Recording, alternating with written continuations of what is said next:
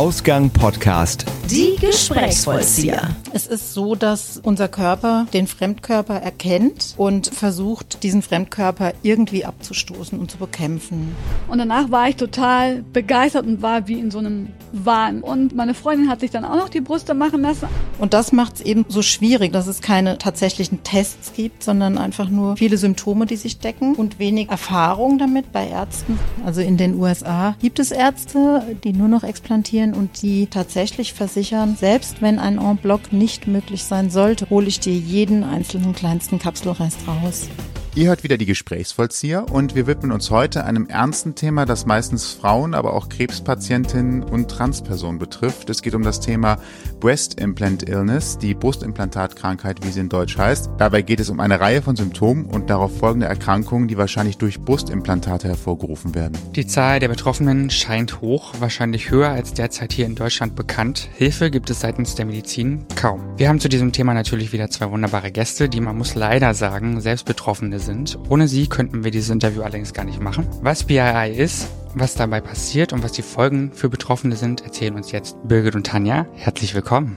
Hallo. Ja. Hallo. Hallo, schön, schön, dass, dass wir ihr- da sein dürfen. Schön, dass ihr da seid. Genau, darüber freuen wir uns natürlich am meisten. Als allererstes wollen wir euch aber natürlich erstmal Danke sagen, dass ihr euch bereit erklärt habt, hier zu sein. Ich bin ja persönlich durch eine Amerikanerin darauf aufmerksam geworden, ähm, auf die BII, habe dann mal Google gefragt und bin sehr schnell auch auf Fälle in Deutschland gestoßen. Also falls sich jemand fragt, warum jetzt ausgerechnet zwei Männer das Thema aufgreifen, ich bin einfach erschüttert, wie, wie groß dieses Thema offenbar ist. Hier in Deutschland ist es ja leider noch in den Kinderschuhen, wenn man so möchte. Und mich interessiert einfach, wie es den Betroffenen ergeht und was im Endeffekt das Ganze überhaupt betrifft, also was BII überhaupt ist. Das klären wir natürlich jetzt mit euch. Lange Rede, kurzer Sinn. Wir bleiben auch einfach jetzt bei der Kurzform BII, der Einfachheit halber sozusagen. Und wir legen jetzt einfach los. Genau. Und da fangen wir eigentlich mit der wichtigsten Frage an, weil die wenigsten werden wahrscheinlich schon mal was davon gehört haben. Zumindest geht's mir so. Was ist denn BII? Also wir haben gehört, es gibt Symptome. Was, was genau ist das? BII, also die Breast Implant Illness, ist im Prinzip die Zusammenfassung aller Erkrankungen oder Symptomatiken, die entsteht durch den Einsatz von Implantaten in unsere Körper. Die biochemischen Vorgänge können wir als Laien nicht erklären und auch die medizinischen Auswirkungen im Prinzip nur lediglich beschreiben. Das heißt, das, was an Erfahrungen vorliegt, an Symptomen vorliegt und so weiter, beschreiben. Es ist so, dass unser Körper den Fremdkörper erkennt, der eingesetzt wird und dann im Prinzip sofort quasi die Enzympolizei losschickt und versucht, diesen Fremdkörper irgendwie abzustoßen und zu bekämpfen. Abstoßen, das tut unser Körper, indem er eine äh, Gewebekapsel bildet. Also das heißt, er fängt sofort an, eine Kapsel zu bilden, die im Laufe der Zeit immer dicker wird. Darin verpackt er dieses Implantat und der Körper bildet Enzyme, die dann versuchen, diesen Fremdkörper auch aufzulösen und ab, also abzustoßen und aufzulösen. Und im Prinzip wird durch diese Enzyme im Laufe der Zeit das Implantat durchlässig, also aufgelöst. Ja, das dauert natürlich ähm, kurz oder lang, unterschiedlich. Und durch diese Durchlässigkeit, die da entsteht, verteilt sich eben in kleinsten Partikeln das Silikon und alles, was dazu gehört, in unserem Körper. Ja, also das ist so die Laienerklärung. Ist denn das Implantat nicht irgendwie geschützt oder ist das nicht irgendwie so, so verpackt, wenn man, wenn das eingesetzt wird, dass es da sich so ein bisschen abgrenzt vom Körper? Also ist da nicht eine Außenfolie drum und eine Außenschutzhülle oder irgendwie sowas?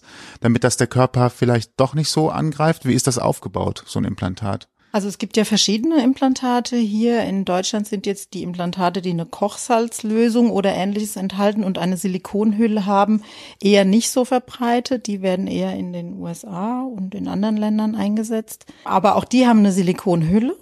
Und ansonsten gibt's eben diese Kohäsivgel-Implantate. Das heißt, das ist komplett ein Gel und eigentlich auch schnittfest, aber dadurch eben, dass der Körper durch die Temperatur und die Enzyme dieses Implantat quasi versucht zu zersetzen, ist das mit der Schnittfestigkeit nicht so gegeben, wie das im Prinzip beworben wird. Ja, das heißt, es wird äh, schmierig, zieht sich irgendwann um das äh, zwischen diesem zwischen der Gewebekapsel, die der Körper bildet, und dem Implantat bildet sich der sogenannte Biofilm. Das heißt, dort entsteht quasi so eine eine glibberige Masse, die halt Bakterien und alles Mögliche enthält und die dann auch am Ende die Giftstoffe enthält, die in den Implantaten drin sind und langsam abgegeben werden. Mhm. Also schnittfest bedeutet so, man kann sich vorstellen, man schneidet einen Gummibär auf. Mhm, ne? genau. Das soll so eigentlich sein. So habe ich es auch gesehen, ist es meistens nicht, Mhm. sondern es ist eher eine ganz klebrige, galertartige Masse, die meistens da rauskommt. Ne? Das kann man googeln, wenn man das will, Mhm. wenn man das sich angucken möchte. Also es ist schon übel. Ja. Gibt es eigentlich Tests dafür? Also kann man nachweisen, dass man BII hat? Also es gibt keine klaren Tests, das ist eben das Problem. Zum Beispiel machen viele Frauen einen Schwermetalltest und bei vielen sind tatsächlich unterschiedliche Schwermetalle erhöht. Und äh, wir haben ein Labor jetzt auch gehabt, das ähm, verschiedene Implantate untersucht hat und dann waren tatsächlich die Schwermetalle, die erhöht waren bei diesen Frauen, auch in den Implantaten enthalten. Zum Beispiel, ja. Dann gibt's andere Tests. Also ich habe zum Beispiel zwei Tests machen lassen. Einmal ist das quasi eine, ein Test auf eine Erstreaktion auf Silikon, also da wurde mein Blut getestet. Und dann gibt's noch einen Test auf Spätreaktion. Der eine heißt basophilen Degranulationstest. Und dann Ah, natürlich, kenne ich. Habe ich gestern noch zum Frühstück gehabt. Genau, ja genau der. Und dann äh, noch einen anderen. Und bei mir sind aber zum Beispiel beide Tests, beide Bluttests, ähm, also da wurde von meinem noch vorhandenen Implantat, was ich mitbekommen habe, ein Stück abgeschnitten und mit meinem Blut dann quasi abgeglichen. Die waren beide negativ, die Ergebnisse. Aber erkrankt bin ich trotzdem. Also das heißt eben nicht, dass es dann ein Nachweis ist dafür. Hm. Es gibt aus den Erfahrungsberichten, die weltweit vorliegen, eine Liste inzwischen, die circa 50 Symptome umfasst. Was für Symptome sind das? Kannst du so ein paar nennen? Ja, also bei mir ging's los mit Sehstörungen, Schwindel. Ähm, irgendwann wurde mein Arm taub, meine Hand taub. Ich hatte Muskelschmerzen, Gelenkschmerzen. Ich hatte ständig irgendwelche schlimmen Rachenentzündungen, also tatsächlich mit offenen Stellen, was ich niemals mit Implantaten in Verbindung gebracht hätte. Ich hatte plötzlich Ohrgeräusche, ganz viele Kopfschmerzen. Also Migräne kenne ich, aber ich hatte plötzlich auch ständig Kopfschmerzen, was ich gar nicht kannte. Manche Frauen haben fast die ganze Palette, andere haben eben einen Auszug daraus. Und das macht es eben so schwierig, also dass es keine tatsächlichen Tests gibt, sondern einfach nur viele Symptome, die sich decken und wenig äh, Erfahrung damit bei Ärzten, so dass im Prinzip keiner die Symptomatik mit den, mit den Implantaten in Verbindung bringt und darum eben Frauen erstmal zum Teil jahrelange Krankenhausaufenthalte oder also Ärztemarathons hinter sich bringen müssen, um überhaupt die Verbindung zu schaffen und zu sehen, oh, es sind die Implantate. Das ist das Problem. Ich wollte gerade fragen, wie, wie schafft man denn da eine Abgrenzung zu anderen Krankheiten? Weil das ist doch bestimmt auch die Schwierigkeit, dann unterscheiden zu können zwischen anderen Krankheiten und BII. Hm. Ja klar, also das ist schwierig. Ne? Es ist so, als mir schwindelig wurde, hat mir jeder sofort gesagt, naja, Wechseljahre, ja. Oder trink also, was, trink oder mehr. Trink mehr, wechsel, genau. Also so, das ist eben genau das Problem. Es ist, die Abgrenzung ist schwierig, ja. Und es ist ja bei vielen wahrscheinlich auch eine Mischung. Also es kommt ja drauf an, äh, was bringt jemand mit? Wie sind die Vorbedingungen? Hat jemand schon eine genetische Ausrichtung, also was Autoimmunerkrankungen angeht, die dann verstärkt werden, zum Beispiel. Also es ist einfach ganz schwierig. Die Symptomatik ist so breit gefächert und so weit gestreut, dass erstmal sämtliche Fachärzte quasi sich ausprobieren und äh, jeder versucht, irgendwas zu diagnostizieren. Ganz viele Frauen gehen nach Hause ohne Befund, was am Ende dann auch heißt, es ist psychosomatisch. Also das ist am Ende das, was einem gesagt wird. Und es werden dann auch den meisten Psychopharmaka irgendwann verschrieben. Also die, die Abgrenzung ist ganz schwierig genau das ist das Problem und darum ist eben auch die Dunkelziffer der erkrankten Frauen so hoch, weil, weil es bei vielen Jahre dauert, um überhaupt die Verbindung zu schaffen. Es ist ja nicht als Krankheit in dem Sinne anerkannt. Das heißt, du kannst nicht zu deiner Krankenkasse gehen und sagen, ich möchte jetzt, äh, ich habe jetzt die und die Symptome, die kommen davon und deswegen brauche ich jetzt ihre Hilfe. Langzeitstudien gibt es dann anscheinend erstmal nicht. Nein, es gibt keine Langzeitstudien. Die FDA, diese größte amerikanische Zulassungsbehörde, hat jetzt nach einer Anhörung die Hersteller aufgefordert, Langzeitstudien vorzulegen. Mhm. Fangen wir mal von eurer Situation aus an. Ich habe jetzt immer gedacht, so bei Implantaten, das sind meistens, also jetzt um ein bisschen klischeehaft zu werden, mhm. Frauen von Fußballspielern, Models. Also ich habe gedacht, Implantate sind etwas, was halt so ein typisches Segment betrifft von sehr wohlbetuchten Damen und muss aber jetzt feststellen, dass es tatsächlich viele Frauen gibt, die sich Brustimplantate haben machen lassen. Also ist das eine deutlich größere Menge an Frauen, die betroffen sind, als man jetzt vielleicht mhm. allgemein hin annehmen würde? Mhm. Ja, also ich sehe das ja, ich habe eine Gruppe gegründet, darüber kann ich ja nachher noch was erzählen. Und allein da kann ich erkennen, also wir haben alle Altersklassen, wir haben alle Berufssparten, da wird kein Klischee bedient, da sind tatsächlich Frauen aller, aller Altersklassen dabei, die sich aus den unterschiedlichsten Gründen Implantate einsetzen lassen. Also die wenigsten sind im Prinzip dabei, die so dieses typische Klischee bedienen würden. Business, also Show, Show-Business ja, oder Also sowas. die wenigsten, das ist der, der kleinste Teil, sondern ähm, da sind eben Frauen dabei, so wie ich zum Beispiel, die nach einer starken Gewichtsabnahme nicht mehr zurechtkommen. Da sind viele Mütter dabei, die meinetwegen mehrere Kinder gestillt haben. Es sind Frauen dabei, die Brustfehlbildungen hatten. Es sind natürlich Krebspatientinnen dabei, viele inzwischen, die dann erkrankt sind jetzt nach dem Wiederaufbau mit Silikon. Also wir haben tatsächlich alle Frauen dabei. Ja. Krass. Du sagtest gerade Frauen, die Kinder gestillt haben. Gab es da auch schon Berichte zu Problemen? Also, dass Kinder vielleicht auch äh, Folgen davon getragen haben? Also, ähm, ich kann nur berichten, jetzt aus der amerikanischen Gruppe, da hat sich tatsächlich aus der großen Gruppe heraus eine eigene Gruppe gegründet von Müttern, die Kinder gestillt haben und die jetzt, also deren Kinder tatsächlich Gesundheitsprobleme haben, also die, die mit Implantaten gestillt wurden. Ich kann da jetzt nichts Genaues drüber sagen, welche Krankheiten da verstärkt auftreten, ob das Autoimmunerkrankungen sind oder was auch immer, die ja bei uns sehr häufig vertreten sind, übrigens bei den Implantatträgerinnen. Also ich kann nichts dazu sagen, welche Krankheiten da entstehen, aber es gibt wohl leider schlechte Erfahrungen, also bei Kindern, die, die von Implantatträgerinnen gestillt wurden. Hm. Hm und Autoimmunerkrankung hast du gerade angesprochen. Wie sieht das hier aus? Hm. Wie muss man sich das vorstellen? Ja, also es entstehen wohl häufig Autoimmunerkrankungen auch bei Implantatträgerinnen, beziehungsweise ähm, haben viele Frauen schon Autoimmunerkrankungen gehabt oder eben die Anlage dafür, ja. Und äh, das verstärkt sich dann eben sehr nochmal, wenn Implantate eingesetzt werden, weil logischerweise das Immunsystem runtergefahren wird. Ja, das ist ja quasi, sobald der Fremdkörper eingebracht wird, damit beschäftigt zu kämpfen also dagegen anzugehen. Und das heißt, im Prinzip schwächst du dein komplettes Immunsystem. Das ist jetzt immer in Alarm und muss immer irgendwas tun. Und wenn du dann schon die Voraussetzung hattest für eine Autoimmunerkrankung oder du hattest schon eine, dann wird es einfach nur noch schlimmer dadurch. Hm. Hast du jetzt in deiner Gruppe vielleicht auch schon von Krebspatientinnen gehört, die einen Aufbau bekommen haben und bei denen das im Endeffekt auch schiefgegangen ist? Ja klar, wir haben Frauen in der Gruppe, hm. die hatten einen Wiederaufbau und sind im Prinzip neu erkrankt, also jetzt an den BII-Symptomen erkrankt.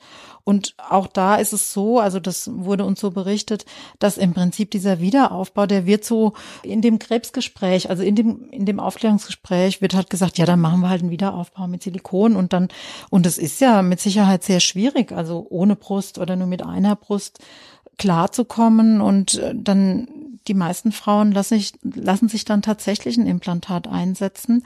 Und wir haben jetzt Frauen in der Gruppe, die eben durch die Gruppenaufklärung jetzt explantiert haben und die sagen, ey, mir geht's jetzt wieder viel besser. Und die sagen, und es ist mir jetzt egal. Ich lebe jetzt mit einer Brust oder ohne Brust. Hauptsache, ich bin gesund, ich will leben. Ja. Hm. Warum, warum mögt ihr das erzählen? Warum habt ihr euch Implantate machen lassen? Also bei mir war das ganz einfach. Ich hatte eine sehr kleine Brust. Mhm. Und ich hatte schon eine andere Schönheitsoperation, das war eine Nasenkorrektur. Mhm. Und danach war ich total begeistert und war wie in so einem Wahn. Also ich war ja ganz einfach. Ja, es war ganz einfach, es hat alles super geklappt und meine Freundin hat sich dann auch noch die Brüste machen lassen. Also das war wirklich dann so, meine Brust gefiel mir nicht und das konnte man ja ändern. Und das habe ich dann auch gemacht, weil es mir auch als sehr einfach und unproblematisch verkauft wurde. Also bei mir war es so, wie ich es vorhin schon angedeutet habe, ich habe als Kind eine Essstörung entwickelt und war halt lange Zeit sehr dick, habe sehr viel abgenommen und habe dann nach dieser schweren Gewichtsabnahme, ja, habe ich mir eben Haut wegschneiden lassen und in diesem Zuge dann auch eine Bruststraffung machen lassen und dann leider, wie ich heute weiß, Implantate einsetzen lassen. Hm.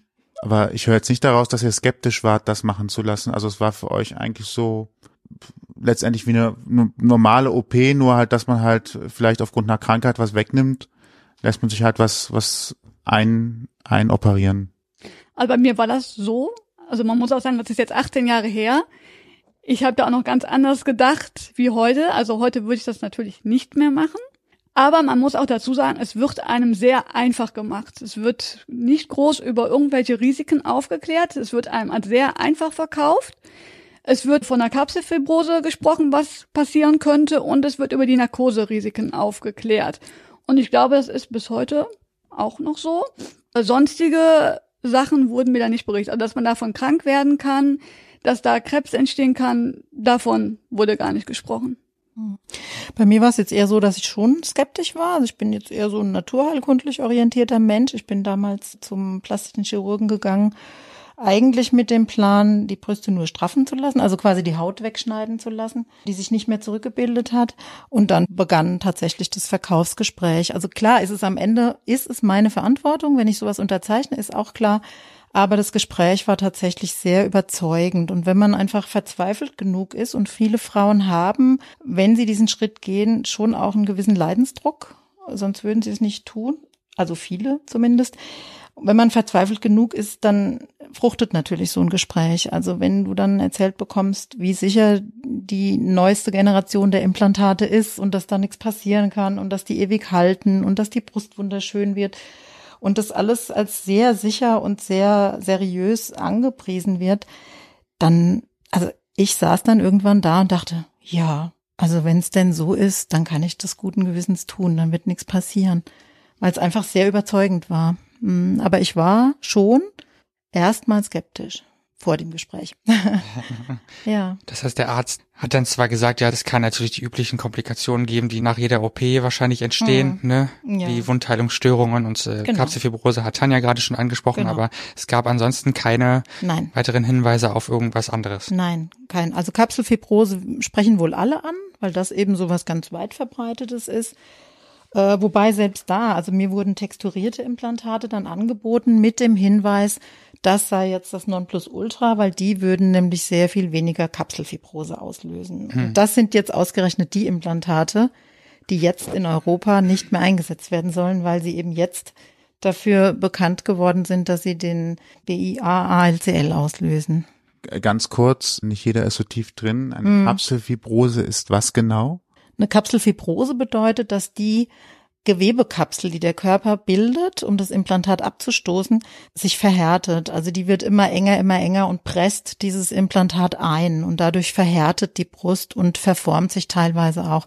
Das passiert oft und das ist wohl was, was dann auch ich sage jetzt mal glücklicherweise darauf hinweist, dass tatsächlich was los ist mit dem Implantat. Aber viele Frauen, die eben keine Kapselfibrose haben, die haben eben viel weniger Hinweis darauf, dass im Körper gerade was stattfindet, was nicht gut ist. Wenn es dann eine Verhärtung drumherum gibt, äh, also nur sofern ihr was dazu sagen könnt, wenn es eine mhm. Verhärtung darum gibt, äh, wird das Silikon dann irgendwie auch gepresst oder wird das irgendwie in einer Art und Weise noch stärker eingeengt als ohnehin schon? Mhm. Also sorgt es vielleicht sogar dafür, dass es Implantat beschädigt werden kann? Das kann passieren bei einer Fibrose, genau. Also das wird tatsächlich wie eingequetscht, ja. Hm. Okay. Und gibt es, gibt es denn, wir haben gehört, es gibt keine Langzeitstudien insgesamt dazu. Gibt es eigentlich Studien dazu, welche Auswirkungen Silikon auf den Körper hat? Weil, wenn ich mir jetzt gerade vorstelle, okay, ich sehe schon nein. mein, mein, Gedanke war nur, wenn das halt eingequetscht wird, dann wird es ja wahrscheinlich irgendwann sein, sein sein eigentlich geplantes äh, Revier verlassen und mhm. kann ja unter Umständen in den Körper gehen, dass es irgendwie nicht gesund sein kann. Mhm. Können wir vorstellen, aber es ist jetzt auch gerade hypothetisch. Also Studien darüber, das weiß ich tatsächlich nicht, da bin ich überfragt. Was es gibt, ist ähm, von einer holländischen Ärztin, ähm, die sich schon lange mit BAR befasst, gibt es von einer verstorbenen Patientin einen Obduktionsbericht. Das ist eine Patientin, die eine Ruptur hatte und äh, Ruptur ist dann, wenn es gerissen ist. Wenn es gerissen ist, genau, wenn es defekt ist. Das kann also auch ein Haarriss sein. Das kann ganz fein sein. Das heißt nicht unbedingt, dass es komplett zerstört ist. Ähm, in diesem Obduktionsbericht wird eben äh, gezeigt, dass Silikon überall gefunden wurde, in allen Organen, im Gehirn, überall. Das heißt, es hatte sich tatsächlich überall verteilt. Und davon muss man einfach ausgehen, dass das passiert. In kleinsten Partikeln, aber es verteilt sich. Hm. Also kann fehlt noch an Belegen, aber es gibt Anzeichen dafür, dass Silikon sich dann im Körper verteilen könnte. Naja gut, wir haben jetzt sehr viele Frauen in meiner Gruppe, aber auch in dieser großen amerikanischen Gruppe, die es gibt, die heute circa 75.000 Frauen umfasst. Sehr, sehr viele Frauen, die zum Beispiel Silikon in den Lymphknoten haben, was auch zu einem großen Problem führt. Mhm. Okay die sich auch nur entfernen lassen, wenn man die Lymphknoten sozusagen rausschneiden würde, habe ich gestern gelesen. Genau, ja.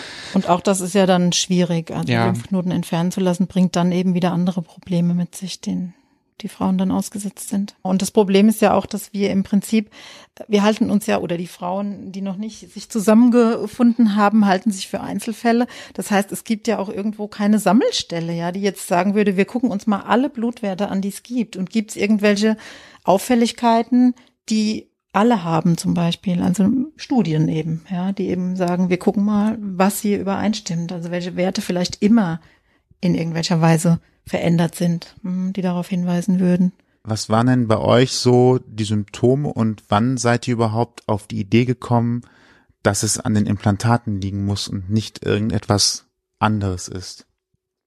Also bei mir fingen die Symptome vor fünfeinhalb Jahren an. Vor fünfeinhalb Jahren? Ja. Mhm. Bis heute habe ich einen Ärztemarathon hinter mir und habe eigentlich keine Diagnose, außer Psychosomatik. Äh, die Beschwerden sind Muskelzucken, brennende Schmerzen am ganzen Körper wechselnd, Gelenkschmerzen, Muskelschmerzen, Kribbeln in Händen und Füßen, Ohrgeräusch, häufige Nasennebenhöhlenentzündungen. Ich muss dazu sagen, die Brust ist tadellos. Deshalb bin ich auch in fünfeinhalb Jahren nicht darauf gekommen, dass es mit den Implantaten zusammenhängt, weil meine Brust fühlt sich weich und gut an. Ich habe auch keine Schmerzen in der Brust. Und bin jetzt eigentlich erst im Februar durch die Gruppe von Birgit darauf gekommen, dass es mit den Brustimplantaten zusammenhängen könnte. Bei den Ärzten stoße ich da aber auch momentan noch auf Unverständnis. Ja, ich werde jetzt expandieren im Oktober und dann gucken, was passiert. Wobei natürlich ähm, nach fünfeinhalb Jahren Beschwerden nicht die Symptome weggehen werden, sobald die Implantate rausgehen, weil ich gehe davon aus, dass der Körper einfach vergiftet ist. Ja. Das heißt, es geht um eine Minderung der Symptome oder auch den Vergiftungsprozess, also wenn es daran liegt, mhm. der Vergiftungsprozess auch anzuhalten und, und äh, auf dem Niveau zu halten oder vielleicht auch mhm. hoffen, dass ein bisschen was dann doch sich über die normalen Abbauprozesse äh, rausschwemmt mit ja, der Zeit. Ich werde dann mit einem Umweltmediziner noch entgiften, aber dafür muss erstmal die Implantate raus und auch an meinen Zähnen muss noch was gemacht werden. Wurzelbehandelte Zähne mhm. müssen behandelt werden. Also das ist noch eine Menge Arbeit, die mhm. da bevorsteht. Also die Explantation ist im Prinzip der erste große Schritt, ne? klar, die Fremdkörper zu entfernen. Und ähm, an der Stelle möchte ich sagen, es ist eben wichtig, wenn das Frauen hören, ähm, nicht einfach zum plastischen Chirurgen zu gehen und raus damit, äh, irgendwie raus damit, weil das macht jeder äh, Chirurg, sondern es geht drum, sauber zu explantieren. Das heißt, da gibt es eben eine bestimmte Methode, die En-Bloc-Methode, die die sollte das Ziel sein der OP, was die Technik angeht. Das ist nicht immer möglich, wenn jetzt zu starke Verwachsungen passiert sind im Körper oder die Kapsel noch sehr, sehr dünn ist. Da braucht es eben wirklich Erfahrung, was die Methode angeht. En bloc bedeutet, dass eben die Kapsel, die der Körper gebildet hat, um die Implantate, geschlossen rausgenommen wird. Das heißt, diese Kapsel wird nicht im Körper geöffnet und die Implantate werden entnommen und dann am Ende sogar vielleicht die Kapsel im Körper gelassen, was, was auch viele Plastikchirurgen machen, weil es einfacher ist, beziehungsweise dann die Kapsel entfernt im Nachhinein, sodass der ganze Biofilm und alles, was an Bakterien und äh, toxischen Stoffen da drin ist, also in den Körper kann noch, sondern en bloc bedeutet, die Kapsel geschlossen aus dem Gewebe rauszuschneiden. Und das bedeutet eben, es braucht Erfahrung und Geschick. Rausnehmen und außen erst öffnen und außen erst die Implantate entnehmen. Das ist die En-Bloc-Methode, die wird auch in Toto genannt. Die wenigsten plastischen Chirurgen machen das von sich aus, weil es einfach eine viel aufwendigere Methode ist, die sehr viel länger dauert, die, die viel Geschick braucht, viel Erfahrung, je nachdem, ob die Implantate über dem Brustmuskel eingesetzt waren oder unter dem Brustmuskel, je nachdem, wie viel Verwachsungen entstanden sind, wie nah sie an die Lunge kommen bei der Entnahme und so weiter. Also und es gibt äh, auf YouTube gibt es sehr viele Filme von ähm, amerikanischen Ärzten, die sich damit befassen und von einem Arzt aus Costa Rica, der sich damit intensiv befasst. Es gibt viele Filme, die diese En-Bloc-Entnahme zeigen und warum das so wichtig ist und die auch zeigen, wie sieht dieser Biofilm aus, äh, was darf nicht in den Körper gelangen. Also das ist wirklich sehr interessant und, und sehr wichtig zu wissen. Und jetzt nochmal auf meine Symptome zurückzukommen, weil da habe ich jetzt nichts zu gesagt. Ich habe äh, die Implantate bekommen 2010 mhm. und irgendwann so circa vier Jahre später, ich kann das nicht mehr so ganz festmachen, fingen bei mir unterschiedlichste Symptome an, die ich nicht damit in Verbindung gebracht habe. Und dann habe ich auch eben diesen Ärztemarathon durchlaufen. Und irgendwann, circa zwei Jahre später, zweieinhalb Jahre später, sagte meine Schwester, hast du mal an die Implantate gedacht? Und ich bin nie auf die Idee gekommen. Und ich wollte es auch wie viele Frauen erstmal nicht wahrhaben, weil ich glücklich damit war. Ja, weil, weil das optische Ergebnis halt toll war. Ja, wie bei Tanja auch. Ich war happy damit. Es hat mich ja befreit, äh, diese Dinger zu haben. Und dann habe ich aber angefangen, in der amerikanischen Gruppe intensiv zu lesen. Und als ich die Symptomliste gesehen habe, war mir sofort klar, was los ist. Also da brauchte ich keine Studien mehr. Da war mir einfach klar, wenn so viele Frauen ähnliche Symptome haben und ähnliche Erfahrungen, dann weiß ich, was zu tun ist. Und ich hatte hier keinen Ansprechpartner in Deutschland und habe dann den Fehler gemacht, ja, zum nächstbesten Chirurgen zu gehen und mir eben die Implantate nicht en bloc entfernen zu lassen. Ich, ich hatte Angst, ich hatte Panik und wusste auch nicht, dass meine Implantate rupturiert sind, also kaputt. Das hat sich erst in der OP rausgestellt. Und dann wurde die OP aber so gemacht wie geplant, ohne Rücksicht auf diesen neuen Fakt. Also man hätte ja, ja. auch auf die Idee kommen können, dann zu sagen, okay, wir nehmen jetzt alles raus, weil äh, mhm. also ich, ich weiß nicht, wie man da als Arzt reagiert, wenn man was Unvorhergesehenes hat, ob man dann ja. mit dem Pati ohne Einwilligung des Patienten äh, etwas mehr machen darf, aber das mhm. erste Ziel wäre ja erstmal zum Wohl des Patienten mhm. äh, das Problem zu lösen. Damals hätte ich im Prinzip in die USA fliegen sollen und habe mich nicht getraut. Ich war ich war voller Panik. Ich habe gedacht, oh Gott, oh Gott, oh Gott, ja, mir geht's so schlecht. Mir ging's ja auch sehr sehr schlecht, muss ich sagen. Und ich wollte einfach nur noch, dass das schnell rauskommt und habe mir die Zeit nicht gelassen und hatte ja auch hier einfach keinen Ansprechpartner. Und Amerika erschien mir einfach viel zu weit weg, um so einen großen Schritt zu gehen. Und habe das hier gemacht. Und im Prinzip hat mir der Arzt schon im Nachhinein bestätigt, dass er alle Kapselreste entfernt hat, aber eben nicht en bloc. Das heißt, es wurde in meinem Körper geöffnet und er hat mir nach der OP gesagt, äh, sie hatten tatsächlich eine Ruptur. Es sah aus wie ein altes Kaugummi. Ich habe das auch gesehen dann. Er hat mir das gezeigt. Das heißt, ich habe den Biofilm abgekriegt, ich habe Silikon abgekriegt, also vorher wahrscheinlich schon durch die Ruptur jede Menge. Und im Prinzip ist es genau so gemacht worden, wie es nicht hätte gemacht werden sollen. Und bei mir kam noch dazu, ich hatte mich vorher für einen Fetttransfer entschieden. Und im Prinzip würde ich von einem Arzt erwarten, in der OP, wenn er eine Ruptur in der OP erst entdeckt, dass er in der OP entscheidet, also wenn ich in Narkose bin und nicht entscheiden kann, keinen Fetttransfer zu machen. Weil das war eine Riesenwunde. Fetttransfer heißt, dass dann der entstandene Hohlraum mit Fett äh, aufgefüllt wird? Ja, also mir wurde dann Fett an anderen Stellen entnommen und das wurde äh, in die Brust eingebracht. Und ich habe damit heute noch große Probleme. Also Schmerzen, Verhärtungen in der Brust, das ist nicht gleichmäßig geworden. Also das hat ganz neue Probleme nochmal mit sich gebracht. Und ich als Laie würde heute sagen, wenn in der OP sich so eine schwere Ruptur zeigt, wie es bei mir der Fall war, hätte das nicht gemacht werden sollen in meinen Augen. Sondern dann hätte ich eben danach entscheiden können, lasse ich das noch in einem zweiten Schritt irgendwann machen, wenn die Wunde verheilt ist oder gar nicht, je nachdem. Hm, genau. Gibt es dann also keinen wirklichen Spezialisten, der explantieren kann, so wie du es gerade beschrieben hast? Bisher in Deutschland, meine ich. Oder andersrum ist es ein Ansprechpartner. Ja. Gibt es, gibt es jemanden, den man, wo man sagt, okay, es gibt hier in Deutschland, wendet man sich an so und so oder an, an äh, gibt es eine Anlaufstelle, wenn ich zu einer Krankenkasse gehen würde und würde sagen, ich habe die und die Probleme mit äh, meinem Brustimplantat. Hm. Wen empfehlen Sie mir da? Hm. Nein, also es gibt hier tatsächlich noch niemanden.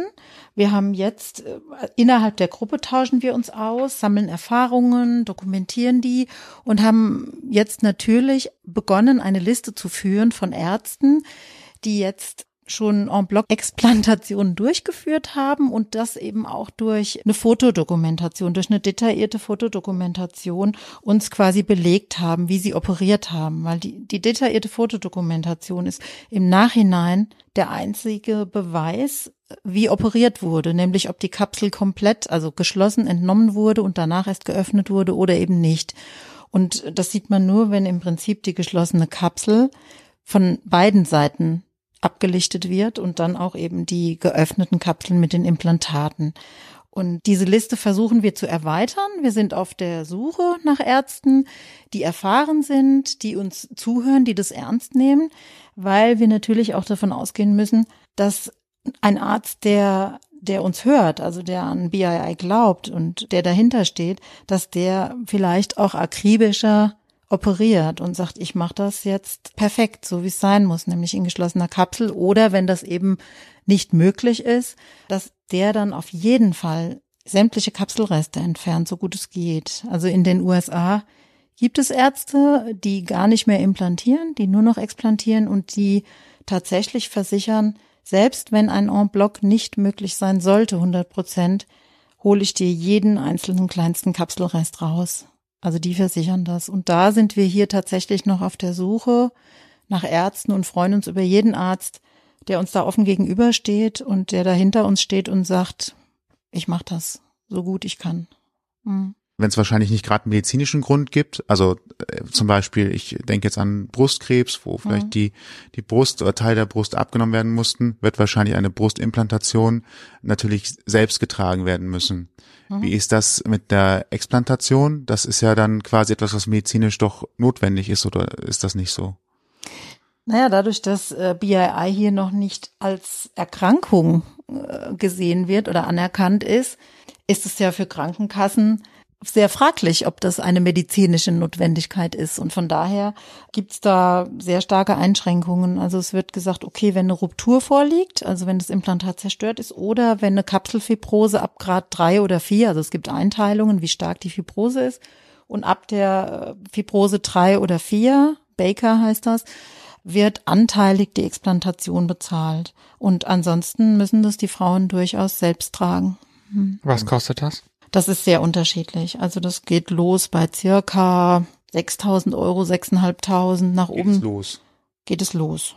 Also das ist sehr unterschiedlich. Kommt immer auch drauf an, sitzt das Implantat unter dem Muskel, über dem Muskel, soll eine Straffung gemacht werden und so weiter. Also da, da ist eine ziemlich weite Range, was die Preise angeht. Ja. Mhm, hatte ich auch gerade. Wie wow. ist das eigentlich? Äh, man hat ja bei dir jetzt zum Beispiel erst nach, im Nachgang festgestellt, dass die Kapsel schon so zerstört war, dass mhm. alles sich deutlich komplizierter gestaltet als ursprünglich geplant. Mhm. Geht dann die Krankenkasse rückwirkend hin und sagt, okay, das war ja schon kaputt, deswegen zahlen wir jetzt doch? Oder sagen die halt, nein, nein, das hätte von vornherein festgestellt werden hm. müssen, damit wir das übernehmen? Hm. Das ist eine gute, eine gute Frage, eine wichtige Frage. Der Antrag hätte vorher gestellt werden müssen.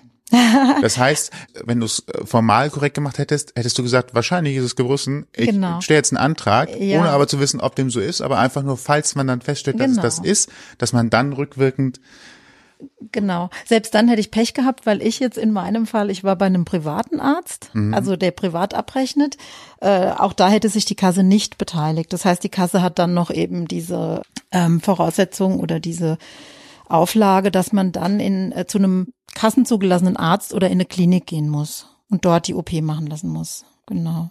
Hm. Also Antrag muss vorher gestellt sein und es muss ein kassenzugelassener Arzt oder eine Klinik operieren. Also ich hätte es ohnehin nicht gezahlt bekommen. Mhm. Okay. Ja. Ich würde ganz gerne auch noch was zum äh, Thema Ruptur anmerken.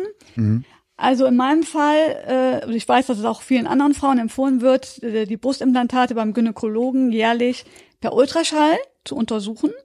Die ähm, Untersuchung muss man auch selber bezahlen. Das mhm. heißt, ich habe jedes Jahr 80 Euro äh, bezahlt für eine Untersuchung, die überprüfen sollte, ob die Implantate intakt sind.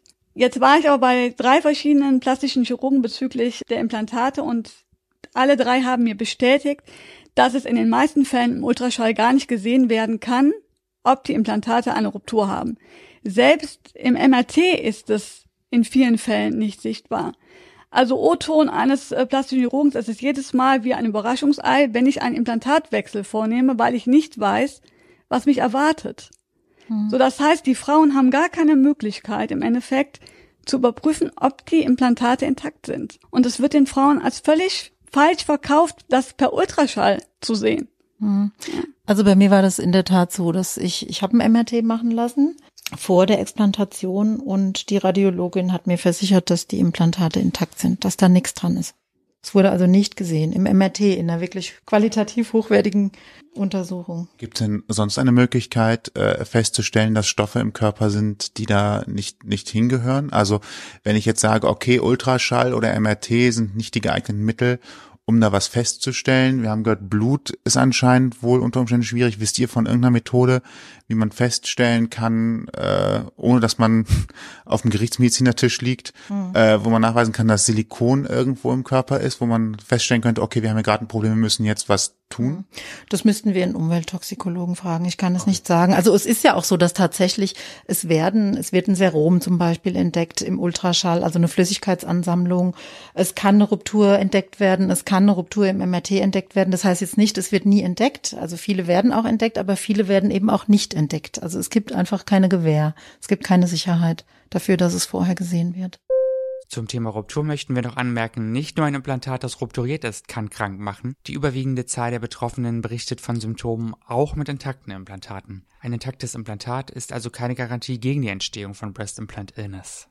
Du hast vorhin schon gesagt, wir brauchen mehr Ärzte, die ähm, daran glauben, dass es BII gibt, beziehungsweise dass auch Symptome da sind. Und ihr habt ja selber eine Reihe von Symptomen beide gehabt oder habt sie noch immer leider. Und viele Frauen, wie ich schon erwähnte, berichten ja davon. Wie verliefen eure Arztbesuche zu der hm. Zeit, als ihr noch nicht wusstet, dass Explantation nötig ist und so weiter? Hm. Also die ersten Male. Ja, also ich habe sehr viele Facharztbesuche hinter mir, unterschiedlichster Art, weil die Symptome eben so unterschiedlich waren waren. Also mal war es die Rachenentzündung, dann hatte ich permanent Reizhusten.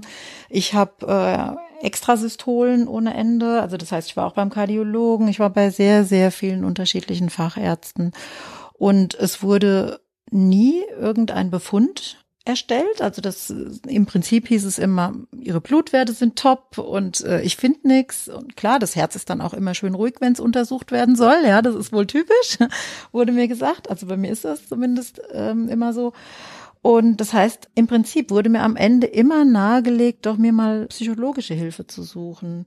Und jetzt ist es bei mir so, wenn du dann, ich sag mal, auf deiner Karte schon stehen hast, Essstörung und Migräne, dann ist das umso einfacher, weil dann habe ich diesen Stempel und dann wird nicht mehr differenziert. Aha, vielleicht gibt's da beides, ja. Da gibt's, äh, da gibt's vielleicht eine psychosomatische Erkrankung oder irgendeine Störung und es gibt BII, sondern bei mir ist der Stempel klar, zack, muss psychosomatisch sein. Kennen wir nicht, gibt's nicht. Gehen Sie mal zum Psychologen. Und ich habe tatsächlich Psychopharmaka bekommen und auch eine psychosomatische Reha angetreten. Also obwohl der Gutachter gesagt hatte, die Frau braucht jetzt keinen Psychologen, ja, da ist was anderes im Gange, wurde ich in eine psychosomatische Reha geschickt. Hm. Aber wenn du dir ein Bein brechen würdest, würde man das, würde, also jetzt wird's gerade zynisch, ja. wenn du dir jetzt ein Bein brichst, dann würde man das nicht auf psychosomatisch genau. schieben, sondern würde man dir schon noch glauben, genau. dass du dir das Bein weil's gebrochen da klar hast, ist, ja, weil es da klar ist, ja, klar. Okay. Hm? Bei mir war das also ähnlich. Ich habe dann ja auch am Anfang, bin ich in der Neurologie, also im Krankenhaus gelandet, wurde da durchgeschickt und Ballpunktion, ich wurde auf MS und äh, ALS und äh, Gehirntumor untersucht. Es wurde nichts gefunden und mir wurde dann nahegelegt, einen Psychologen aufzusuchen. Und ich wurde auch dann direkt nach dem ersten Krankenhausaufenthalt in eine psychosomatische Klinik geschickt, wo ich dann acht Wochen war. Der weitere ärztliche Marathon hat nichts anderes ergeben. Alle Blutwerte top, äh, alles in Ordnung. Sie sind kerngesund. Sie haben nur ein Problem, das ist ihre Angst. Also sie haben psychologische Probleme. So Psychopharmaka wollte man mir dann auch geben, das habe ich aber dann verweigert. Und so ist es bis heute. Also mittlerweile suche ich gar keinen Arzt mehr auf, außer privatärztliche Umweltmediziner, die mir irgendwie weiterhelfen. Aber die Arztbesuche waren wirklich deprimierend, weil der Hausarzt auch irgendwann gesagt hat, bitte kommen Sie nicht wieder, ich kann Ihnen nicht mehr weiterhelfen. Ja, so. Was macht man dann? Also das ist ja, also das heißt ja irgendwie, also, also für mich wäre es so ein bisschen, man, man steht da allein auf weiter Hm. Flur und hat keinen Anlaufpunkt mehr oder ist nehme ich das. das gerade falsch wahr? So ist das. Man hat keinen Anlaufpunkt und die Leute halten einen wirklich vor verrückt. Auch das eigene Umfeld ja irgendwann, weil die Ärzte haben ja alle gesagt, du bist top gesund, du musst jetzt daran glauben. Auch wenn du dich, ich sitze dann zu Hause, habe quasi meine Symptome ausgesessen, lag mit Schmerzen auf dem Sofa. Es kann einem keiner helfen und man denkt dann, dass das einem hier in Deutschland passiert. Das ist so unglaublich. Ja, aber irgendwann hört man dann auch auf, dann rennt man nicht mehr zum Arzt. Dann denkt man, okay, ich, irgendwas wird jetzt passieren. Also für mich war es war es auch so. Du hörst irgendwann auf, also du denkst selbst dann irgendwann, naja, na, wenn dir alle erzählen, du hast sie nicht mehr alle, um es mal auf den Punkt zu bringen, da denkst du, hm, das ist eine, eine ganz schreckliche Situation, weil also du wirst so isoliert, ne? Du, dein Umfeld isoliert dich auch, also sozial wirst du isoliert, weil du bist nur noch krank, kannst keine äh, keine äh, Freizeitplanung mehr machen. Ähm, bist einfach immer schlecht drauf, weil du morgens nicht weißt, wie wird der Tag verlaufen, wie sind deine Symptome heute, wie schlecht geht's dir, kannst du arbeiten, kannst du irgendwie irgendein Freizeitunternehmen machen, kannst du deine Konzertkarten einlösen, die du gekauft hattest und so weiter. Also da gehen Beziehungen in die Brüche, da gehen Arbeitsstellen verloren, da, da passiert ganz, ganz viel im Umfeld. Die Ärzte nehmen dich nicht ernst. Also die Frauen fallen da echt in ein ganz tiefes Loch, wenn sie sich nicht zusammenschließen, ja, also wenn sie sich dann für Einzelfälle halten. Und dann ist jemand, also bist du auf die Idee gekommen, eine Gruppe zu gründen oder woher kommt die Gruppe äh, auf Facebook? Genau, also ich war ja dann in dieser amerikanischen Gruppe, die hatte vor, wann bin ich eingetreten? Zwei, dreiviertel Jahren ungefähr waren das 2000 Mitglieder, heute waren es 75.000, was für sich spricht. Ich hatte diese Gruppe und dann als mir das dann hier passiert ist, also mit dieser, mit der Ruptur, der Umgang der Ärzte damit, habe ich einfach, ich habe so eine ungeheure Wut empfunden. Also Wut und Verzweiflung darüber, wie damit umgegangen wird, wie das verschwiegen wird, wie ich behandelt werde und äh, und ich wollte, dass es hier einen Ansprechpartner gibt. Und dann äh, habe ich meine Telefonnummer im Internet gestreut auf verschiedenen Plattformen und dann haben mich nach und nach Frauen kontaktiert. Und dann hatten wir erst eine kleine WhatsApp-Gruppe, die sich immer ausgetauscht hat. Und dann habe ich irgendwie gemerkt und wir gemerkt, das muss größer werden, ja. Und dann habe ich irgendwann im August letzten Jahres eine Facebook-Gruppe gegründet. Wir waren dann fünf Frauen.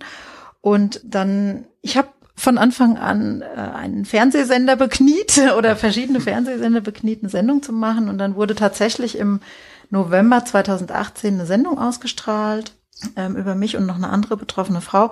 Da waren wir 70 Frauen in der Facebook-Gruppe und heute waren wir 815. Also der Bedarf ist da. Der Sehr Be- schnell gewachsen in kurzer Zeit. schnell gewachsen, genau, der Bedarf ist da.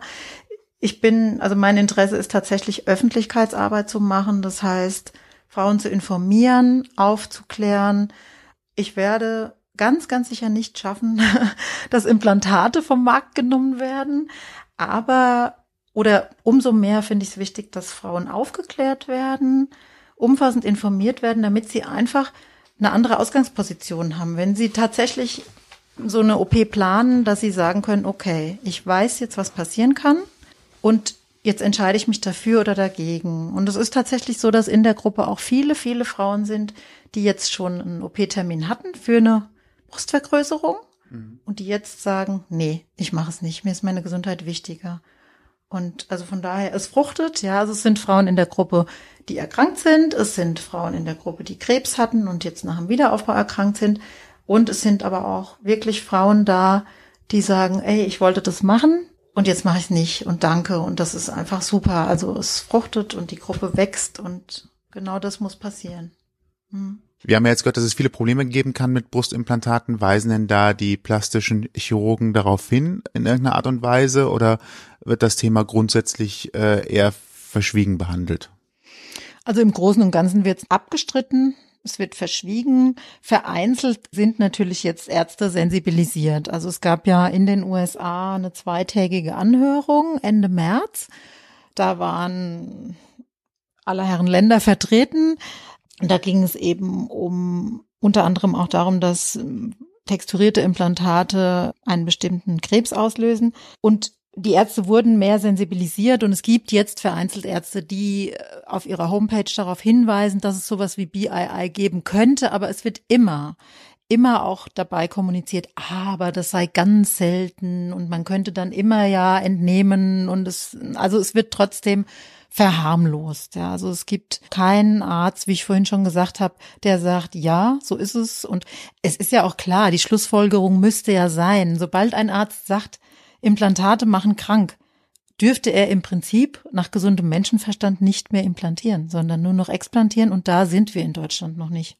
Ich verstehe es jetzt schon, aber richtig, es ist grundsätzlich so, dass nicht zwangsläufig jeder, der ein Implantat hat, automatisch krank wird, aber die Quote derer, die krank werden, kann man davon ausgehen, dass die jetzt auch nicht so gering ist, dass es Einzelfälle sind. Also äh, du, du hattest jetzt, glaube ich, gesagt, eure Gruppe hat schon 800 innerhalb von vier Monaten, 800 Mitglieder mhm. bekommen innerhalb von vier Monaten.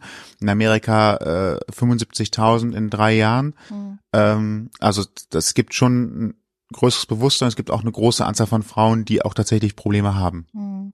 Es gibt eine große Anzahl und es gibt eine große Dunkelziffer, ne, aus den genannten Gründen, weil eben die Frauen jahrelang brauchen, bis sie es damit in Verbindung bringen, solange es keine Aufklärung gibt. Je größer die Aufklärung, umso schneller wird das Bewusstsein, also wird der Zusammenhang erkannt werden. So wie nicht jeder Raucher äh, zwingend an Lungenkrebs erkrankt, ist es natürlich so, dass jede Frau andere Gegebenheiten mitbringt, ja. Und es wird jedes Immunsystem geschwächt durch Implantate, also durch, durch einen Fremdkörper, der eingesetzt wird.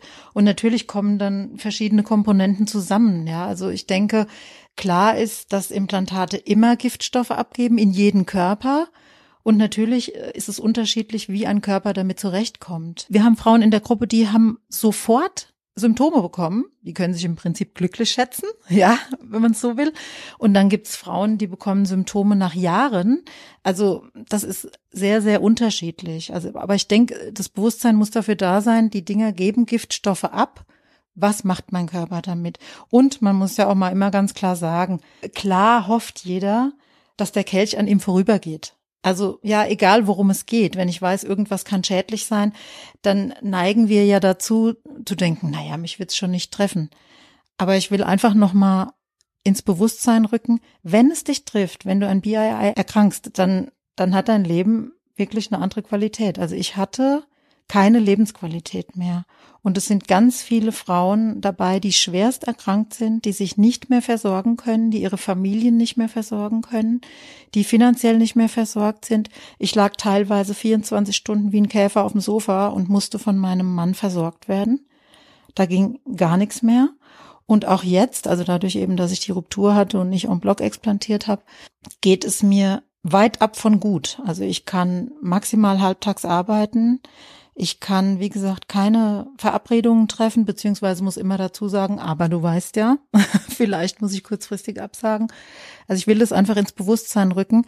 Wenn es dich selbst trifft, dann heißt es, dein Leben ist absolut anders als vorher. Also Krankheit ist einfach eine Riesenlast und, und ich möchte, dass Frauen sich darüber bewusst sind, wenn sie diesen Schritt gehen. Und darum ist diese Aufklärung darüber so wichtig dass jeder bewusst entscheiden kann, gehe ich dieses Risiko ein? Will ich dieses russische Roulette spielen oder lasse ich es lieber sein?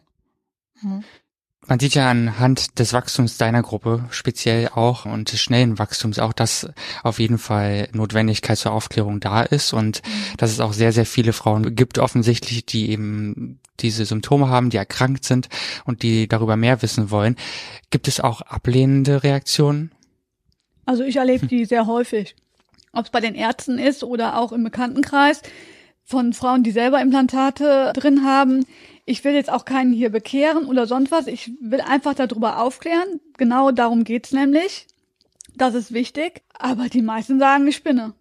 Also ich bin leider wirklich, bis auf ein paar Arbeitskolleginnen, die meinen Krankheitsverlauf jetzt seit Jahren ja auch irgendwie mitbekommen haben, die sagen, okay, das kann wirklich daran liegen. Ne? Aber ansonsten, äh, selbst auch in der Familie, die meisten glauben nicht daran, weil es ja so vielen Frauen das haben und dann hätten die das ja alle. Mhm. Also ich finde es sehr schwierig. Deshalb bin ich auch froh, dass ich mich in der Gruppe austauschen kann, weil da Frauen sind, die es verstehen, weil sie selber auch darunter leiden. Ja, aber so jetzt im Umfeld ist es eher schwierig. Mhm. Einige von uns sind vertreten in vermeintlichen Schönheitsportalen unterschiedlicher Art und streuen da halt auch unsere Infos und äh, da ist schon viel Ablehnung da. Also das ist natürlich so, wenn jemand glücklich ist mit, mit dem optischen Ergebnis und noch keine Symptome hat, dann will der ja auch nicht hören. dass er eventuell daran erkranken könnte. Ja, das ist klar, das ist dieser Verdrängungsmechanismus.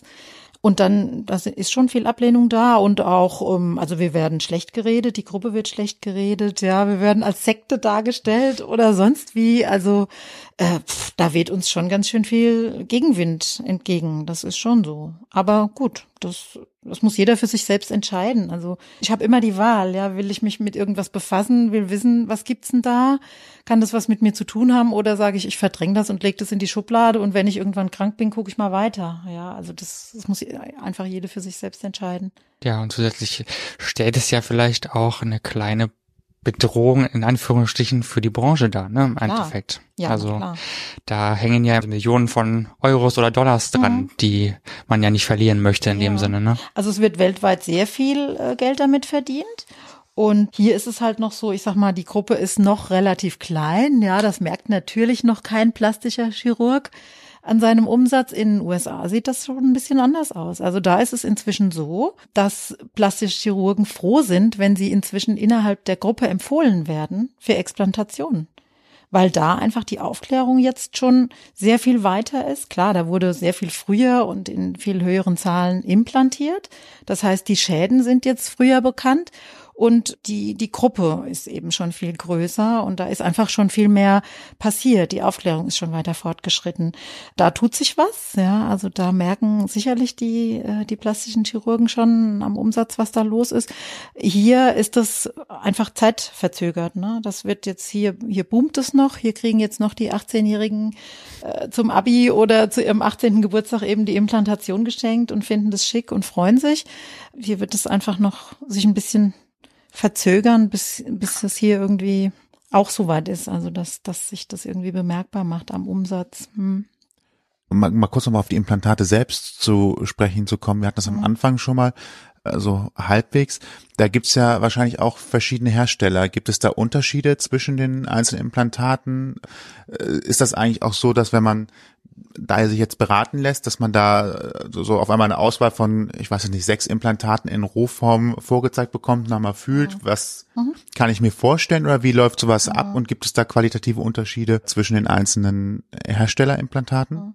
Also es gibt unterschiedliche Materialien, wie ich vorhin schon gesagt habe, entweder diese komplett Gel-Implantate oder eben gefüllte Implantate. Es gibt verschiedene Formen, es gibt texturierte, wobei die jetzt äh, eben nicht mehr eingesetzt werden sollen in Europa. Und es gibt verschiedene Hersteller. Die einzelnen plastischen Chirurgen haben ihre Vorlieben für bestimmte Hersteller. Und natürlich, wenn die Sprache auf BII kommt, dann wird gerne vorgeschoben, ja, die alten Implantate von früher, die haben Probleme gemacht. Oder zum Beispiel, ja, die Billigimplantate, die im Ausland eingesetzt wurden. Und das ist einfach, das ist völlig unerheblich. Wir haben ja abgefragt in der Gruppe und auch in, in der amerikanischen Gruppe wurde abgefragt, um welche Hersteller geht's, um welches Material geht's.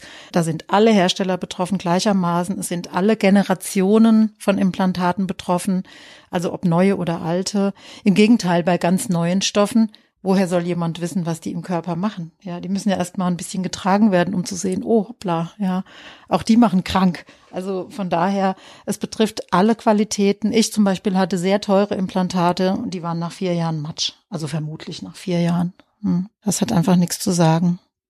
Es ist nur, also äh, als Mann natürlich noch ein bisschen schwieriger vorzustellen, aber Mhm. äh, dieses Gefühl zu sagen, ich lebe lieber ohne Brust als mit Schmerzen oder Symptomen, macht, glaube ich, nochmal sehr deutlich, wie schlimm diese Symptome sind und Mhm. Ja. äh, wie stark es jemanden belastet. Mm, Es ist tatsächlich so, dass ich von ein oder zwei Frauen sogar die Aussage hatte, wortwörtlich, dass eine dreifache Krebserkrankung ein Klacks war gegen die BII-Erkrankung.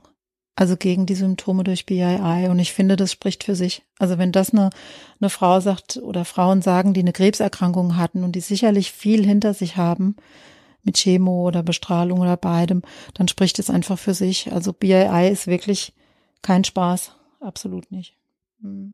Wenn man ein Implantat jetzt hat und sagt, äh, man lebt mit dem Risiko, gibt es bestimmte Geschichten, auf die man eigentlich achten muss bei der Handhabung von Implantaten, die ihr erst im Nachgang erfahren habt und die ihr gar nicht beim Erhalt des Implantats erfahren habt? Also es gibt wohl vereinzelt Frauen, die jetzt sehr wohl darauf hingewiesen werden. Du sagst es ja auch, Tanja, dass, äh, dass man alle fünf Jahre meinetwegen einen Ultraschall machen lassen soll. Bei mir wäre es dann nach fünf Jahren schon zu spät gewesen quasi. ähm, äh, mir wurde nicht gesagt, dass ich keine Mammographie machen lassen soll. Und ich würde dringend davor warnen, Mammographie machen zu lassen mit Implantat. Ich gehe stark davon aus, dass mein Implantat dabei geplatzt ist. Ja, also ist ja klar, also da wird ein ungeheurer Druck ausgeübt. Es wird zwar behauptet, man könne mit einem LKW über ein Implantat drüber fahren, aber das ist absoluter Humbug. Also die Dinge halten dem nicht stand. Weder einer LKW-Fahrt oben drüber noch offenbar einer Mammographie. Naja, selbst wenn das Implantat das aushalten würde, äh, äh, wär, für die Person selbst wäre es, glaube ich, auf jeden Fall schlecht. Okay, Ja. also das heißt, bei Mammografien sollte man äh, aufpassen, was äh, ich bin da leider auch ein bisschen unerfahren. Hm. Äh, bei einer Mammographie wird also fest auf die Brust gedrückt und dann gescannt oder was was genau passiert da? Brüste werden eingequetscht zwischen zwei Platten. Okay. Von unten jeweils, also unten und oben, beziehungsweise dann von beiden Seiten. Und die werden halt extrem eingequetscht. Und ich kann mich erinnern, ich habe gespürt, dass mein Implantat dabei immer wegrutscht. Ich hatte große Schmerzen dabei. Ich habe den Arzt darauf aufmerksam gemacht, dass ich Implantate habe. Ähm, die Antwort war kein Problem. Ja, wissen wir Bescheid, kennen wir uns mit aus. Ähm, es hat, war sehr schmerzhaft und ich gehe heute davon aus, wenn ich jetzt mal so Revue passieren lasse, wann die Symptome anfingen und so weiter, gehe ich heute davon aus, dass es dabei geplatzt ist. Es ist ja auch sonst nichts passiert, wobei es hätte platzen können. Also, ja, genau. Also eine ganz klare Empfehlung, äh, auf Mammografien zumindest verzichten und Hm. Irgendwie anders Irgendwie da anders. Brustkrebsvorsorge zu Ja, betre- und das betreiben. ist natürlich dann das nächste Das Problem. Ja, ja. genau. Ja. Hm. Also was ich noch ganz wichtig finde, ist auch für die Frauen, die vorhaben, sich Implantate setzen zu lassen. Man muss sich auch darüber ge- Gedanken machen, das Implantat zu entfernen. Das ist kein einfacher Eingriff. Und auch, was da auf einen zukommt. Also die Brust muss dann ja in fast, also in vielen Fällen auch gestrafft werden. Hm. Das heißt, man hat noch mehr zusätzliche Narben und noch eine, also das ist kein, also ich, ich denke immer jetzt, heute denke ich, hätte ich es nur so gelassen, wie es war. Weil jetzt wird es im Nachhinein viel schlimmer aussehen wie die Ausgangssituation. Ja, und das ist natürlich auch nochmal eine psychische Belastung, gerade die ich jetzt habe. Wie wird es aussehen? Na gut, das kann man nicht verallgemeinern. Also bei vielen ist das Ergebnis dann schon okay, ne, im Nachhinein. Also man kann jetzt nicht sagen, das wird schlimmer aussehen als vorher. Das sieht nach der Explantation für viele erstmal wirklich schlimm aus. Aber die äh, Brust verändert sich danach auch nochmal sehr. Also viele Ärzte sagen deshalb, mach, wir machen jetzt erstmal die, die Implantate raus und lassen sie ihre Brust erstmal heilen und, äh, und dann können sie immer noch gucken, wenn sie nicht klarkommen, ob eine Straffung gemacht werden äh, kann oder nicht oder ob man sagt, nee, es ist okay so, ich komme damit klar. Ich habe leider alles in einem machen lassen. War nicht so gut. ja. Und ich habe gar nicht darüber nachgedacht, weil mir auch erzählt wurde, dass die ja halt ein Leben lang halten in der Regel. Hm. Und nur bei massiven Kapselfibrosen halt an den Wechsel zu denken, an, an den Wechsel zu denken ist, nicht auf eine Implantatentfernung. Ne? Hm. Da macht man sich auch keine Gedanken drüber, wenn man sich welche machen lässt, glaube ich. Muss man auch noch mal sagen, bei einem Implantatwechsel äh, lassen viele Chirurgen die alte Kapsel drin, nutzen die und setzen die neuen Implantate ein. Ist wahrscheinlich einfacher auch, ne? Ist einfacher oder eben, also es, bei Explantationen wurden jetzt, also in den USA auch, aber auch schon hier in, in der Gruppe von Ärzten alte Kapselsets gefunden. Ne? Also einfach äh, alte Kapseln, die komplett drin gelassen wurden. Also wir hatten eine Frau, da wurden drei alte Kapselsets gefunden jetzt bei der Explantation. Und diese Kapseln, diese verbliebenen Kapseln, machen erfahrungsgemäß nochmal richtig krank, weil da eben sämtliche Giftstoffe drin hängen auch, die abgegeben wurden. Mhm.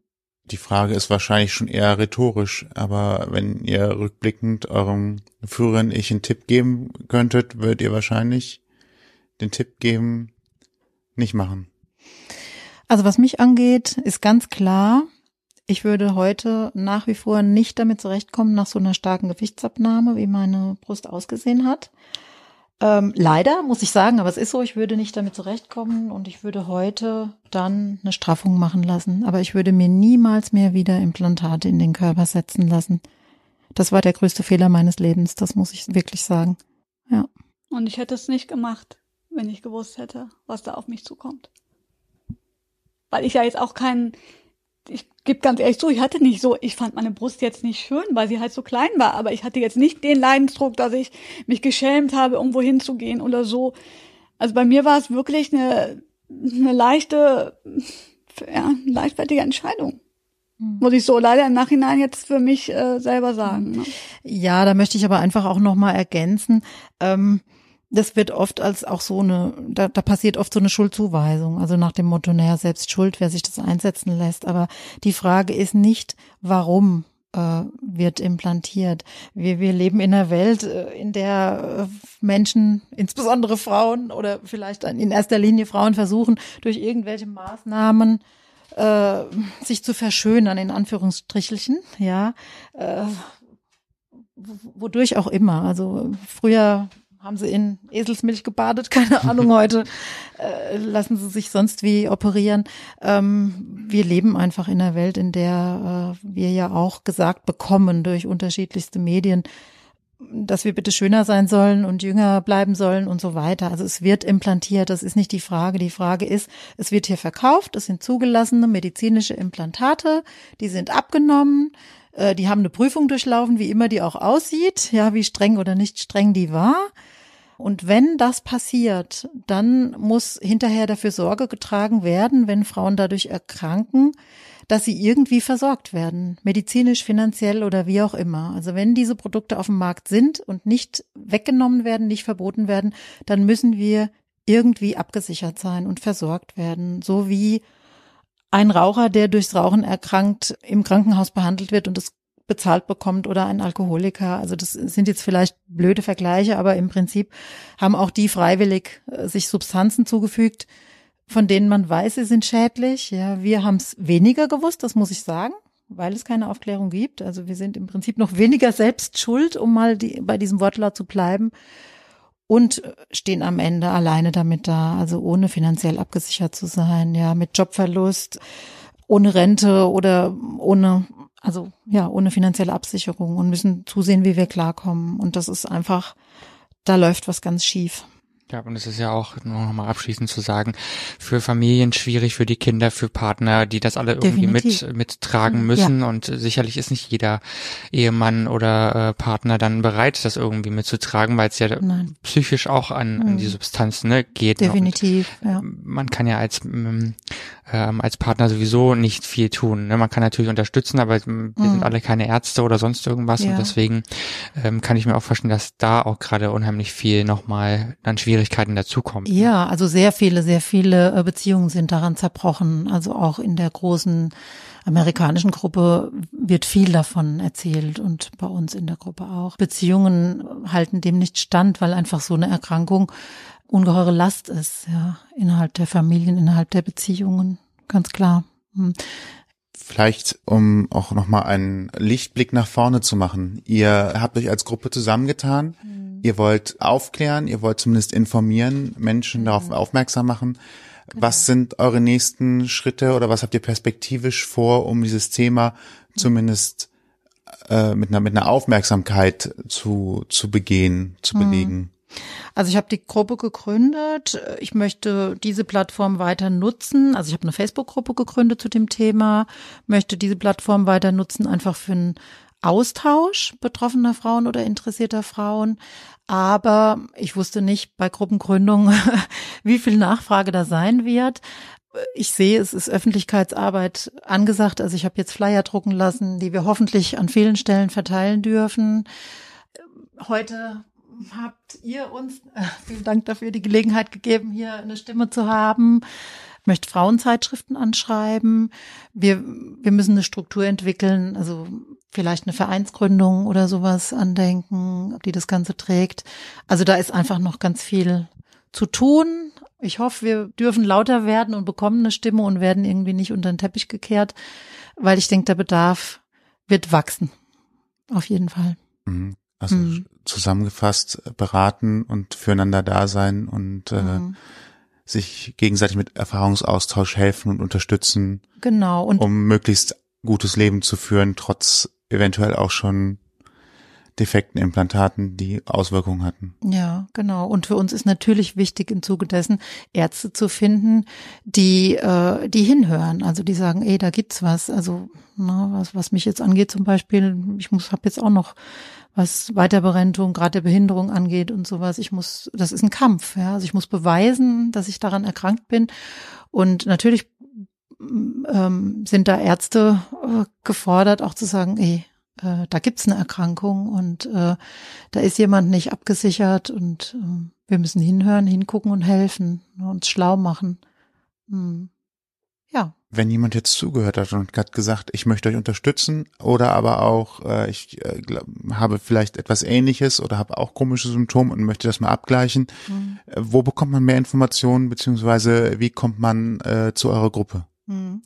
Also zurzeit gibt's eben die, die Gruppe auf Facebook, krank durch Brustimplantate, Breast Implant Illness, de bei Birgit Schäfers, ist ein langer eine lange Gruppenbezeichnung. Also wenn man eingibt bei Google ähm, krank durch Brustimplantate, Facebook oder sowas, dann findet man mich hoffentlich oder uns, die Gruppe. Ähm, das ist im Moment die, die Anlaufstelle. Wir haben äh, jetzt seit neuestem eine E-Mail-Adresse, die heißt äh, krank durch gmx.de. Dort können sich Leute hinwenden, erstmal, die keinen Facebook-Zugang haben, aber ich denke, in, irgendwann in Zukunft wird es auch eine Homepage geben. Das beinhaltet einfach noch viel Arbeit, aber es wird eine Homepage geben, früher oder später, die auch Dateien zur Verfügung stellt und so weiter. Ja. Okay. Ansonsten stellen wir auch Dateien zur Verfügung in unserem Blogpost. Dort wird alles zusammengefasst, was wir hier auch schon besprochen haben. Ähm, ich habe ja von Birgit im Vorfeld schon sehr viele Dokumente bekommen und auch Zeitungsberichte etc. Die werde ich alle auch da nochmal verlinken, dass man die abrufen kann und auch den Flyer und alles Wissenswerte, was äh, für euch wichtig ist. Genau.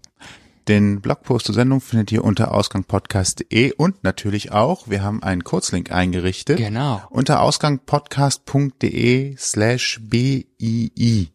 Genau. Also BII. Da findet ihr auch alles äh, genannte nochmal zusammengefasst. Genau.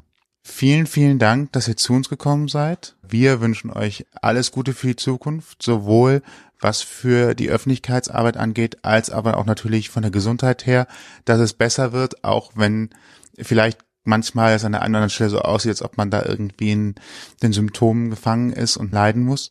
Am Ende geht der Weg immer weiter und es wird bestimmt auch immer wieder besser werden. Ich möchte zumindest Hoffnung dahingehend machen. Na danke. ja, vielen herzlichen Dank, dass wir hier eine Stimme bekommen haben und ich hoffe einfach, dass ganz viele Frauen jetzt einfach ähm, sich Hilfe holen können an der einen oder anderen Stelle. Das hoffen wir auch. Und euch vielen Dank fürs Zuhören. Genau. Habt noch eine gute Fahrt oder einen schönen Tag, Dankeschön Abend, dafür Nacht. und äh, denkt an euch, an eure Gesundheit und ähm, denkt einfach daran, dass ihr es euch wert sein müsst, dass es euch besser geht. Genau. Bis dahin. Vielen Dank fürs Zuhören. Ciao. Ciao. Ja. Ciao. Ausgang Podcast Die Gesprächsvollzieher. Deine Interviewreihe mit Menschen, die spannende Geschichten erzählen. Mit deinen Gastgeber Sebastian und Toni. Kostenlos anhören auf www.ausgangpodcast.de. Folgt uns auf Instagram unter Ausgang Podcast.